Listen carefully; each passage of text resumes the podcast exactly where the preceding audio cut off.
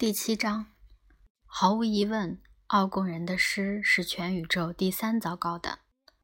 第二糟糕的来自科瑞纳星的阿兹哥特人，他们的伟大诗人瘴气格伦索斯在朗诵其作品《献给一个仲夏夜早晨在我腋窝里找到一小坨绿色泥垢的颂歌》时，四名听众死于内出血。中银河系艺术剽窃委员会的主席咬掉自己的一条腿，这才得以幸免于难。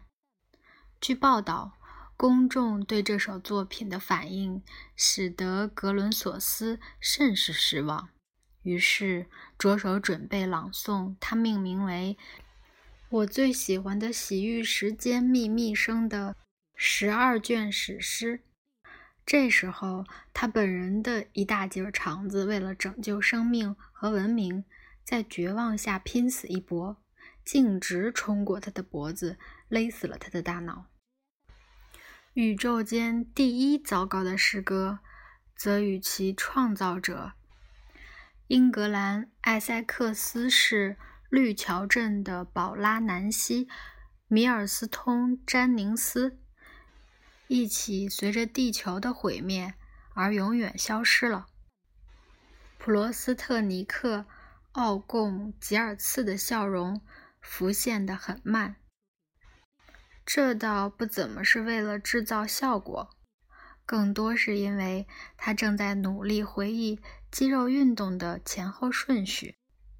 他已经冲着这两名囚犯发出可怕的叫声了，得到的效果。相当治愈心灵。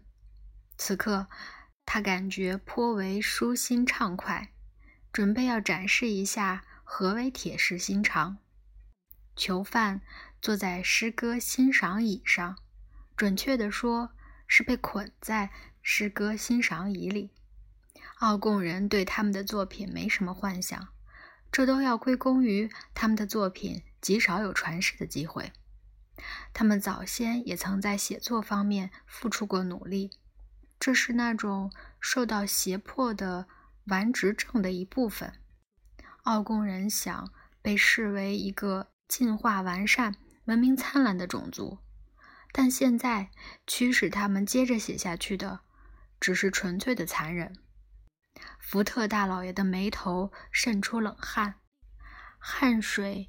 顺着固定在太阳穴的电极躺了下去，电极连接着一连串的电子仪器、想象力强化仪、节奏调制器、头韵添加器和名誉倾倒器，全都是设计用来增强诗歌所带来的体验，确保你不会漏掉。诗人脑海里的每一个细微转折。亚瑟·邓特坐在那里，不时地颤抖。他不晓得即将经历什么，但他知道迄今为止发生的事情没有一件让他喜欢，也不认为事态在此刻能够有所转折。奥贡人开始朗诵，这是他本人作品中散发着恶臭的一小段儿。哦，虫子，哼哼的报丧。诗是这样起手的：阵阵痉挛击垮了福特的身躯，这远比他所能够做好思想准备的更加糟糕。汝之小便于我，如泼波捞到污点于病秧体的一只蜜蜂。啊啊啊啊！福特大老爷叫道，一边拼命地把头部往后扭转，成团成块的疼痛在脑袋里横冲直闯。他视线模糊，只能勉强看见亚瑟没精打采地靠在旁边的座椅里，扭动着身体。他咬紧牙关。古鲁普，我恳求您！毫无同情心的奥工人继续念道：“我的饺子特灵飞机场。”他的声调一路拔升，变成激情洋溢的、可怕刺耳的高音，而有铁箍的拽旋我，用起皱的小包长哦。否则，我将在废料油子里用我的模糊咯咯吱试带撕碎乳，且看我敢不敢！咦哈！福特大老爷哀叫道。随着最后一行诗经过电子增强器后，狠狠地轰击着他的太阳穴，他爆发出最后一阵痉挛，然后瘫软了下去。亚瑟没精打采地靠在那里。现在，地球人，奥工人嗡声嗡气地说：“他不知道福特大老爷实际上来自。”申诉四附近地区的一颗小行星。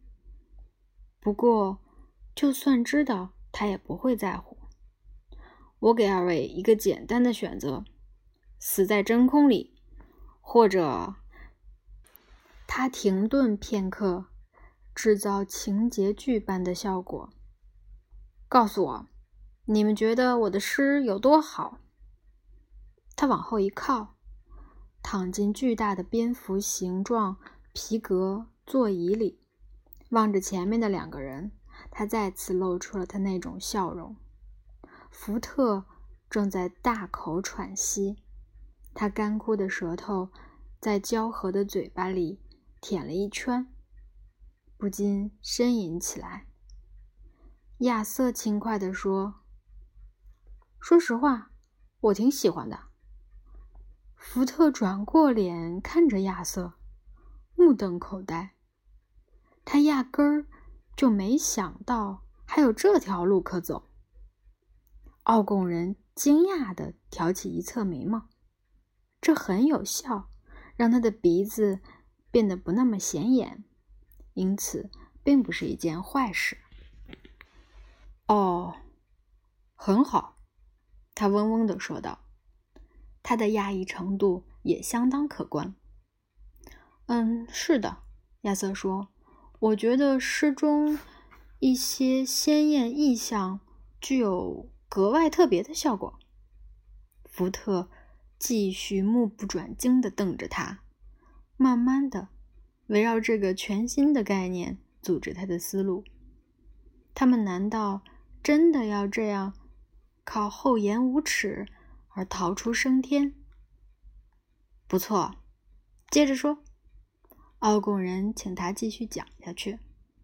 哦，还有，嗯，韵律设计也非常值得玩味。亚瑟继续道：“这似乎对应上了……嗯。”他支吾起来。福特插进来拯救他，大着胆子说：“对应上了。”潜藏于隐喻之下的超现实主义，呃，那隐喻是，是，他也支吾起来，但亚瑟已经准备好了说辞，人性，哦共性。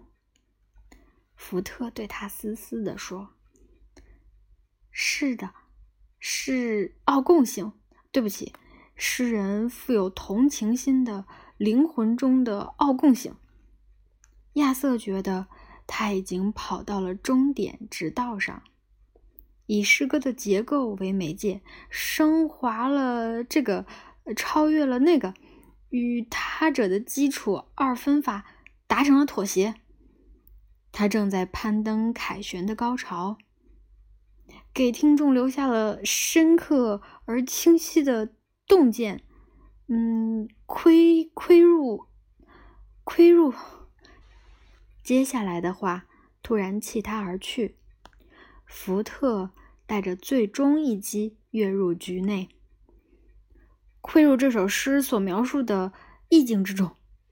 他高喊道：“他从嘴角悄声说，干得好，亚瑟，干得非常好。”奥贡人仔细打量着他们，有几秒钟。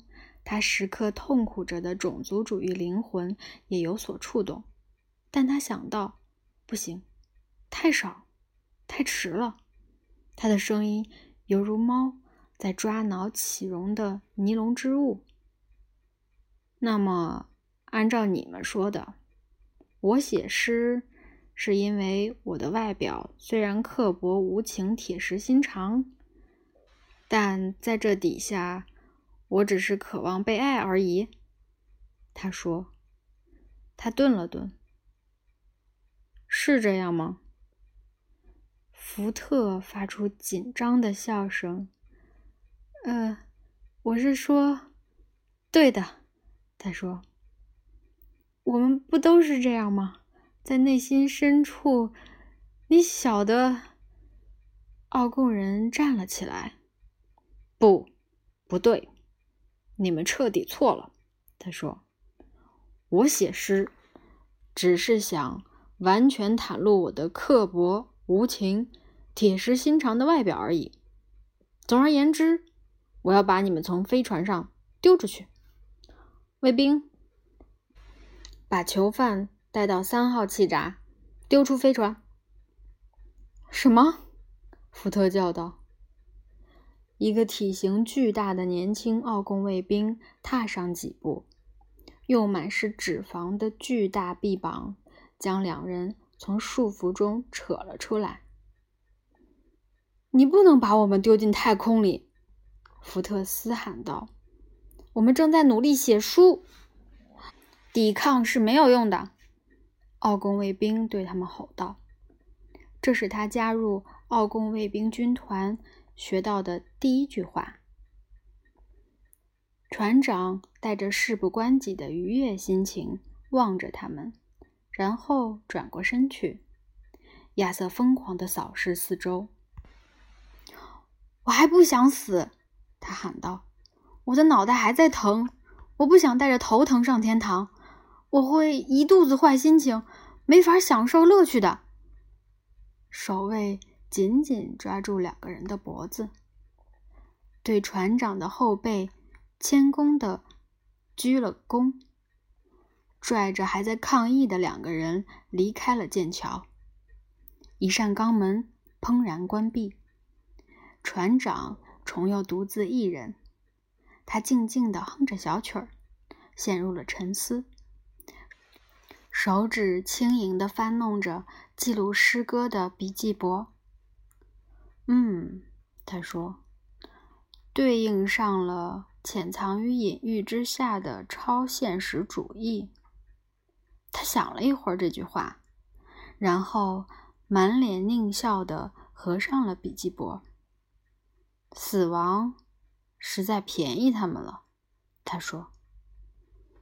漫长的钢衬走廊里回荡着两个人形生物在奥贡人橡胶般的腋下陡然挣扎的响动。这太棒了，亚瑟语无伦次地说：“这实在太了不起了！放开我，你这个野蛮人！”奥贡卫兵拖着他们前进。别担心，福特说：“我会想什么办法的。”他的声音看起来可不怎么有希望。抵抗是没有用的，卫兵咆哮道。“能不能别再说这种话了？”福特结结巴巴地说：“总是……”总是说这种话，一个人怎么可能保持积极的精神状态呢？上帝呀！亚瑟抱怨道：“你居然说什么积极的精神状态？你住的星球又没有在今天刚刚被毁。今天早晨醒来的时候，我还能舒舒服服的休息一天呢，读读书，给狗刷刷毛。这会儿才下午四点，我却马上要被……”扔出一艘外星人的飞船，这里距地球冒烟的废墟足有六光年。亚瑟说的唾沫星子四溅，奥贡人紧了紧他的手。亚瑟从喉咙里发出咕噜噜的声音。好了，福特说：“别那么慌，少跟我说什么慌不慌的。”亚瑟喝道。这还只是文化冲击而已，你给我等着，等我适应了环境，摸清楚了方向，到时候我才开始慌。亚瑟，你歇斯底里了，闭嘴！福特拼了老命在试图思考，但被卫兵的又一声叫嚷打断了。抵抗是没有用的。还有你，给我闭嘴！福特怒喝道：“抵抗是没有用的。”哦，您就歇歇吧。”福特说。他扭动脑袋，直到能直视对方面容的位置。他灵光一现：“你难道真的很享受干这种事吗？”他突然发问。奥贡人定定地站在了那里。难以尽数的愚钝表情慢慢爬上了他的脸孔。享受，他话音如雷，这是什么意思？我的意思是说，福特解释道，这样的事情让你过上了令你满意的完美生活吗？跺着脚四处走，大喊大叫，把人推出宇宙飞船。奥贡人抬头望着低矮的钢衬天花板，双目皱得几乎能搅成一团了，嘴巴松垮垮的张开。半晌，他说：“呃，上班时间不错，那是自然。”福特也表示同意。亚瑟扭过脑袋去看福特：“福特，你在干什么？”他用被镇压住了的声音耳语道：“没啥，只是想让他对我周围的世界产生兴趣，不错吧？”他答道：“这么说，上班时间很不错，对吗？”他接着和卫兵说话。奥贡人低头看着他，行动迟缓的念头在脑海的幽暗深处迟缓地搅动着。“是的，”他说。既然你提出来了，我必须承认，大部分时间其实挺没劲的。除了，他又思考起来，思考需要他抬头仰望天花板。我相当喜欢吼来吼去的。他吸入满肺的空气，咆哮道：“抵抗是啊，对，没错。”福特赶紧打断了他：“你很擅长吼叫，这我看得出来。但假如大部分时候都很没劲，他说的很慢，让这些字词有时间可以爬向他的目标。那么，你为啥非得要干呢？有什么理由吗？吸引姑娘？皮革制服？”男子气概，还是说你只是觉得能将就着干这些不需要脑子的单调事情，代表了一种趣味非凡的挑战呢？亚瑟迷迷糊糊的朝后看看，朝前看看，在两人间切换视线。呃，卫兵答道：“呃，我也不晓得。”我想，我只不过是在混日子罢了。我姨妈说，飞船卫兵对年轻奥贡人而言是一份相当有前途的职业。你知道的，有制服穿，有智昏射线枪的枪套挂在屁股后头，做些不需要脑子的单调事情。亚瑟，听见了没有？福特的语气仿佛在争辩中即将做出总结陈词。你还觉得你面临着人生难题呢？亚瑟的确认为他面临着人生难题。除了他的家乡行星那档子不愉快的事情之外，奥贡卫兵把他掐得快要窒息过去了。更何况，他非常不喜欢活生生的。被扔进太空这种说法，试着理解一下他现在面临的问题吧。福特坚持道：“这位可怜的小伙子，他的整个生活就是跺着脚走过来走过去，把人扔出宇宙飞船，还有大喊大叫。”卫兵补充道：“当然，还有大喊大叫。”福特友善地拍拍钳住脖子的肥厚手臂，态度不可谓不屈尊俯就。他甚至都不清楚自己为啥这么做。亚瑟也觉得这的确非常令人悲哀。他用一个虚弱的小手势表达了心意，因为他窒息的已经说不出话来了。卫兵用低沉的隆隆嗓音说出内心的困惑：“呃，既然你这么说了。”那么，我觉得，好小伙子，福特鼓励道。可是话说回来，隆隆嗓音继续说道：“还有什么可以代替的吗？”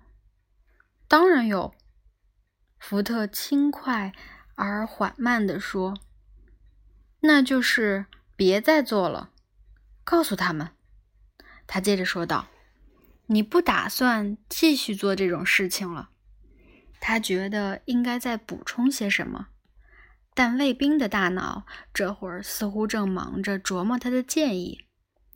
呃，嗯，卫兵说：“嗯，可是听起来却不像什么好主意。”福特突然感觉到他的机会正在悄悄溜走。稍等一下，他说：“这只是开始而已，明白吧？还有更多的问题呢，明白吧？”但就在这时，卫兵又在手上加了把劲儿，继续执行他的任务，拖着两名囚徒向气闸走去。他显然深有触动。不对，我想对你们来说，反正都一样。他说。我还是把二位推出气闸，然后回去接着做些我必须完成的吼叫任务吧。这对福特大老爷来说当然完全不一样。先别动手，你看呢，他的语气不那么缓慢，也不那么轻快。嗯嗯嗯嗯呃。亚瑟说话时缺少了清晰的音调变化。等一等啊，福特不肯放弃。我还有音乐、绘画和其他许多东西没有讲给你听呢。啊啊哎！抵抗是没有用的，卫兵咆哮道，然后又补充道：“你们得明白，坚持下去，我迟早能获得提升。”当上高级喊教官，不大喊大叫，不把人推来搡去的官职位置，通常很少有空缺。所以，我想我最好还是坚持做我了解的事情吧。他们已经来到了气闸前，这是一道巨大的圆形钢制舱口，位于飞船的内表面上，非常沉重，需要巨大的力量才能打得开。卫兵操作着控制器，舱门平缓地荡开了。但还是谢谢你的关注，奥贡卫兵说。现在嘛，别了。他把福特和亚瑟推过舱门，扔进了里面的一间小舱室。亚瑟躺在地上，拼命喘气。福特手忙脚乱地爬起来，用肩膀徒劳无功地撞击正在重新关闭的舱门。听我说，他对卫兵喊道：“外面有一整个你全然无知的世界。听，这个怎么样？”他在绝望中捞起了能够即刻想起的一丁点儿文化产物。他开始哼唱贝多芬第五交响曲的第一小节。噔哒哒哒哒，这难道没有激起你的任何感觉吗？没有，卫兵答道：“真的没有。不过我会跟我姨妈提一句的。”接下来，即便他还说了什么话，亚瑟和福特也没有听见。舱室封闭成了气密状态，所有声音都随之消失，能听见的仅有飞船引擎听起来远隔千里的微弱嗡嗡声。他他们站在一间打磨的锃亮的圆筒形舱室里，舱室直径约六英尺，长约十英尺。福特环顾四周，气喘吁吁，还以为那小伙子有几分慧根。他说着，软绵绵的靠在了弯曲的墙壁上。亚瑟。摔进来的时候，落在带有弧度的地板上。此刻，他仍旧躺在原处。他没有抬头张望，只是躺在那里喘息。咱们被困住了，对吧？是啊，福特答道。被困住了。很好。你想到了什么？记得你说过你会想出些什么的。也许你已经想到了，只是我没有注意到。哦，没错，我想到了一个办法。福特喘着气说。亚瑟满怀期待的抬头看他，但非常不幸，福特继续说道：“我的办法有个关键之处。”那就是非得在这道气密舱门那边才行。他踢了一脚被扔进来时经过的那道舱门。这主意非常不赖，对吧？那是当然，非常漂亮。那是什么？啊，我还没来得及完善细节，反正现在也无所谓了，对吧？那么。啊，接下来要发生什么呢？亚瑟问。呃，过一会儿，前面那道舱门会自动打开，我们将被射入太空，这是我的估计，然后窒息。当然了，如果你在此之前吸上满满一肺空气的话，那就可以撑上最多三十秒的时间。福特说。他把双手插在背后，抬起眉毛，开始哼唱古老的申诉寺战斗颂歌。在亚瑟的眼中，福特看起来忽然很像异类。那么，就这样了，亚瑟说：“我们这就要死了。”“是啊。”福特说，“只是……哦，不对，稍等一下。”他忽然冲进舱室，扑向亚瑟视线之后的什么东西。这个开关是干什么的？他喊道。“什么？哪儿？”亚瑟跟着猛然转身。“啥也没有，我在开玩笑而已。”福特说。“反正咱们都要死了。”他再次软绵绵的靠在壁面上，从他刚才停下来的地方继续哼唱歌曲。知道吗？亚瑟说：“在这种时刻，我被困在奥贡飞船的气闸室内，身边是一个来自申诉寺的男人，即将在太空中死于窒息。